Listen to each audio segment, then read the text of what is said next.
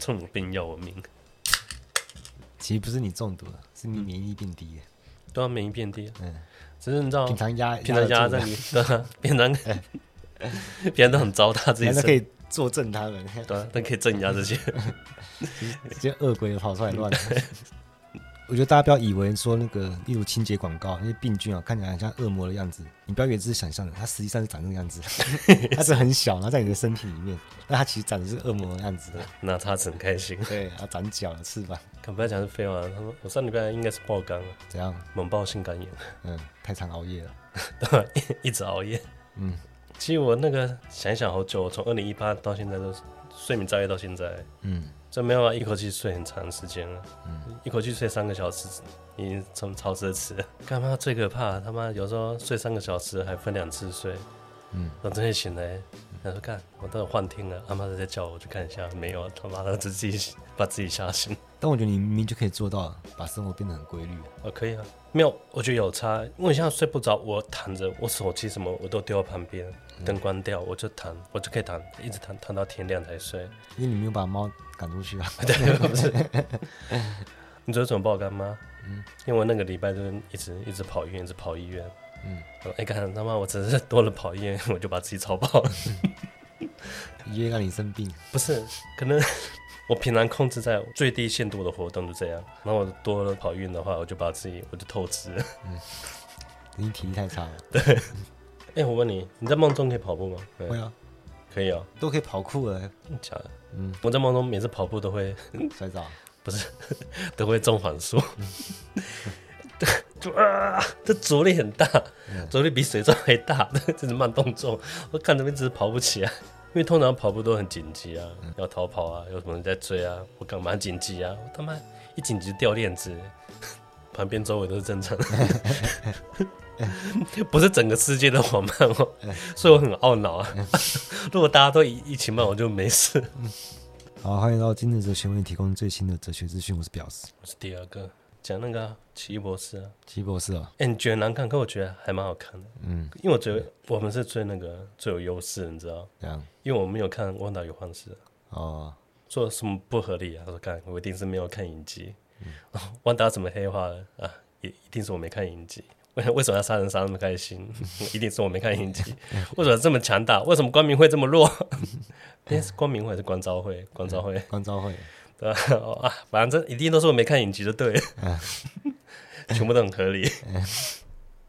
那个音符大战的时候怎么说？哦，那个真觉得那个我没看一集，那个真的比较搞笑。我觉得，因为他也拖太长了。我说哪一段哦？嗯，他可以一下子一下子发挥一下，但是不要拖。我说最后最后面那个叮那个一个小音符，我觉得 OK。你说竖琴那个，就一段就好。对，来一段。我觉得那个真的太搞笑。再是那个第三只眼干，他可能真的是要经过很多补拍跟重剪，但是那个特效做的太烂了吧？你说眼睛吗？对啊。哎，可是后来我我去查那个资料，发现啊。原来我对他那种有种亲切的那个喜欢。地狱魔咒叫地狱魔咒吗？鬼玩人，鬼玩人另外一部吧，就是那个是那个电锯那个，对电锯啊，就是第一在很多个结局那个，小时候超爱看那一部。啊，难怪。山姆雷米啊，啊，山姆雷米导演啊，我不知道名字。啊，难怪有一个股亲切感的这种靠片的亲切感。嗯，我还是有个很美颂，就是他说你光照会这么废，嗯。说看，连你这个宇宙，他妈沙诺斯都被你干翻是，怎样？沙诺斯不是应该是毁灭性的世界吗？这么废的宇宙都可以，都可以解决。没有啊，因为那个宇宙的沙诺斯很废啊，是吗？对啊，乱你。他只要，他宝石没有收集，他收集一颗就跑过来。没有每个沙诺斯在宇宙都一样的，不是每个都凑五凑六个无限宝石。那这个沙诺斯大概等于这边的那个章鱼博士之类的，也太可怜了。他战力博是很强。老实说，我觉得那个漫威的第四阶段，我没有一部喜欢的。第四阶段哪些我都还不知道啊！我从哪里开始算第四阶段？但是其实我很多没看的，像《永恒族》就没看。嗯，我知道那个沙利塞隆是谁？谁啊？他切开那个异空间的时候，我不是说多玛姆吗？嗯，哎、欸，他真是多玛姆的那个子女。多玛姆还有子女？对啊，为什么他是个人形的子女？对啊，先不管，多玛姆应该是。哦，还好亲戚，太扯了。老婆谁？老婆可能知道，在那个异空间里面长三叶虫的东西。你喜欢这些型的？嗯、不是啊？你说他他演谁啊？多玛姆子女。这个角色是新创的吗？没有，就有。要说后来他这个角色就是那个感觉不是很重要的角色。很重要啊！是七博士后期就是他的固定伴侣啊。他那个嘞？嗯，他结婚了，那个嘞？他就就结婚了。结婚了，不然嘞？他 他应该用他的那个时间保持能力回到过去啊，他重新选择。他应该就像那个真爱每一天一样啊。我以为你在讲《时空女人之妻》，可是他的多重宇宙一点一点意义都没有。只能说谁叫他前面有杨紫琼，没办法。不是明明多重宇宙可以做很多事情，他什么都没做。他就唯一有一个过场做的比较好之外，过程哦，你说穿越是有油漆那一段，嗯，都怪那个我们那个，嗯，他说我可以穿越，可是我不能随心所欲，嗯，然后 最后面 徐博士跟他讲两句话，就突然可以控制我冲他笑，前面都要装死啊，不过我觉得他被蜜蜂笑到那真的太搞笑。啊，我跟他妈真的很可怜，监听器超好的，嗯，后来它有一只毛毛的蜜蜂。它就跟着我，然后贴到我眼睛上，嗯，然后我刚很开心，我没遇过这么这么黏我的蜜蜂，对，这么黏我的，嗯，本来它一直黏到眼睛张开啊，它又又飞回来飞回来，嗯，然后我醒过来是吉米的尾巴，突然笑，猫咪碰看过它脸吗？妈超可爱的，嗯，而且我都觉得它屁股跟没有针，嗯，可是很神奇，我就是后早上我起来一看天气，哎，跟我梦中的一样好，嗯。然后我们很久没有介绍那个哲学家，哲学家还没介绍完，有提过了，但是没有专题性的介绍。像是这个费希特。啊，最近你每次提到我都说谁啊的那一个，其实一般提到费希特，他就直接跟另外一个人一起提啊，费希特谢林啊，叫谢林我知道，嗯，对，费希特是谁？费希特，他们两个都是天才，从小就是神童。那么你不给我废话，哪个哲学家 不是天才，不是神童？但你会发现很多天才的那个。思考模式都都蛮相似，好像布塞尔啊什么的。像一般我们就会把费希特谢林当成那个康德到黑格尔的过渡。我觉得费希特这人非常聪明，他其实不只是过渡啊，而且他就是最早那个辩证法的雏形啊。也，其实不是不是雏形，他就他就是辩证法，他就是辩证法。而且他也很像现象学。费希特为什么聪明？他以前就是很聪明，很会念书，但是没钱，然后就没办法继续念书，然后就跑去当家教。但是他觉得说，老师一个是一个很高贵的职业，一个身份。所以常常因为这种事情，然后跟那个雇主处的不好，所以他教一阵子，很常被废掉。不是啊，什么什么意思？叫老师是很高贵的职业，然后跟雇主处不好。那些雇主可能就是比较有钱的嘛，嗯，而请那个家教，他感觉是请一个仆人来教他的样子。哦哦，但他觉得教人是一个很高贵的职业，他就不会低声下气啊。你这么高贵，不要拿钱啊。对啊，他是很高贵啊，直接把那个客人当龟儿子骂。吃鱼你不懂。你是我这十五年教过最烂的班级。出去之后不要说是我教的。没有，我我有讲这个。你你说你觉得老师应该很高贵啊，然后跟雇雇主处不好，然后就他他有时候教一个学生，然后那个学生就看那时候因为康德刚完成三大批判，然后非常流行。哪三大啊？纯粹理性批判、实践理性批判、判断力批判。嗯，那学生想要跟风嘛，说，哎，不然你教我哲学啊？那其实那时候那个费希特是有接触过一些哲学，就是像像斯宾诺莎、莱布尼兹、笛卡尔，基本都有。但那时候他在哲学上还没有什么太大的想法。然后他为了要教学生，就读了康德，就他读学生是他的启蒙啊，学生是他的启蒙，算启蒙嘛，算是他的那个起点吧。对，然后读，就他一赌就惊为天人，他整个很不想这样讲，那脑洞大开。然后他就他没钱，但是他就直接跑去找康德。嗯，哎，学生说：“哎呀，没教我呀。”因为他们在同一个时空哦。他然后花了一一个夏天就把康德三大批判读完。嗯，然后他就跑去找康德，就看不了他。看看看得很红啊！妈，你是谁啊？因为没钱的，突然跑来找我。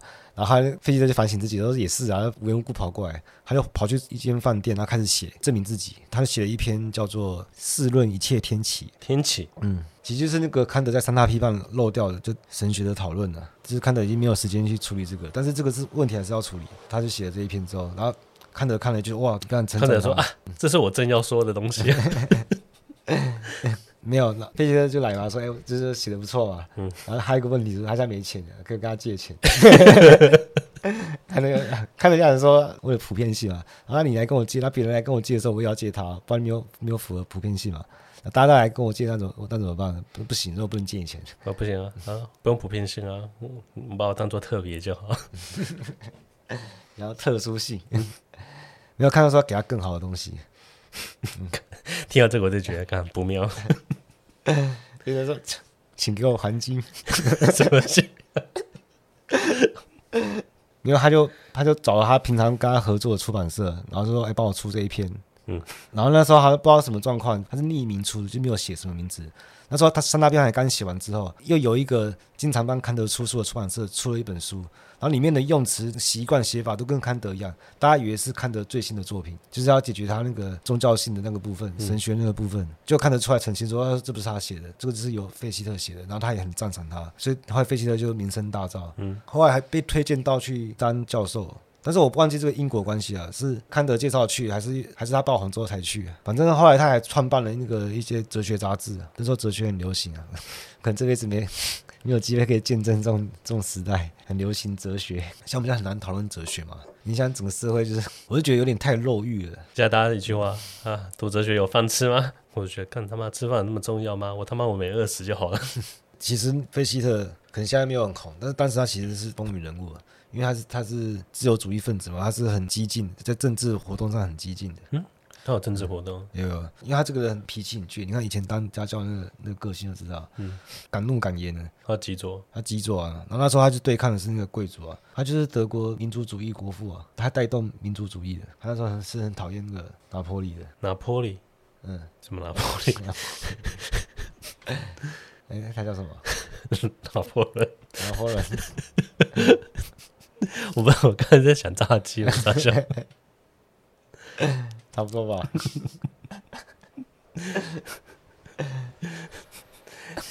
一个是披萨，一个 随便。可是他他有个外号叫做那个哲学界拿破仑，因为他们两个都是个子很矮小哦。而且费希特他妈一口气笑两个人这样，而且费希特长得很奇怪，他他感觉有点甲亢，眼睛有点突突的。那那长得有点可怕。有点像鱼人样子。不是他就他又小又矮眼睛又凸然后脾气要就暴脾气怎么跳来跳去 什么东西？感觉感觉我可以用用个头发弄我啊休息一下我抽根烟。我们等下聊他的那个三大原理。Victim of the system.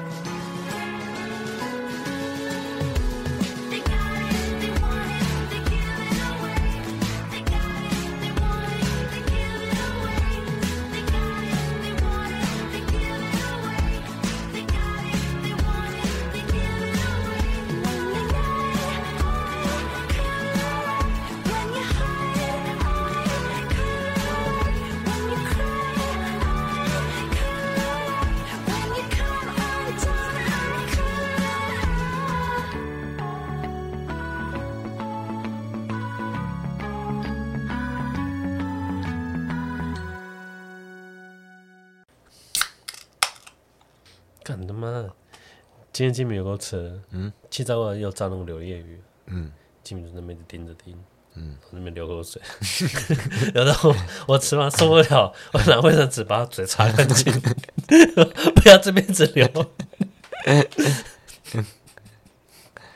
我注意到，他最近蛮爱流口水。哎、欸，我觉得，我觉得猫咪也是很棒。我吃饱就先，我就把它丢到房间去，嗯。然后等外面都收好了，然后我就开门放他出来，他出来开始找，嗯，我就我就跑进旁边跟他说：“鱼嘞，鱼嘞，鱼不见了。”嗯，他找一找啊，没事。我我我突然想到说，哎，如果这时候他是个是个小孩子，我这边说鱼嘞，鱼嘞不见的话，那小孩子一定哭哭爆。我猫都无所谓啊，猫真好。还是他心中的小本本的，就就就记我一笔。我跟你讲过那个。他有那个全家离家出走过一次，嗯，然后被我抓回来。我觉得猫是有自觉。他说啊，干我们这种背包客就是不不值得托付，没几个月之后可能就会消失。我后来我是把它全部找回来，是有人在一个空地，所以我这边看到有一些小猫，是不是你家的？他们没有分散啊？对，他们就集中在一个空地，我就跑去，哎，真的是，我把他们全部抓回家。那怎么抓？你一个人抓？我就拿个罐头啊。然后一直跑啊，然后后面全部都是一个一个队伍，就拉回家，就就拖火车把它拖回家，一个罐头 拉回去，对，全部拉回去，中间没有断掉啊，都没有。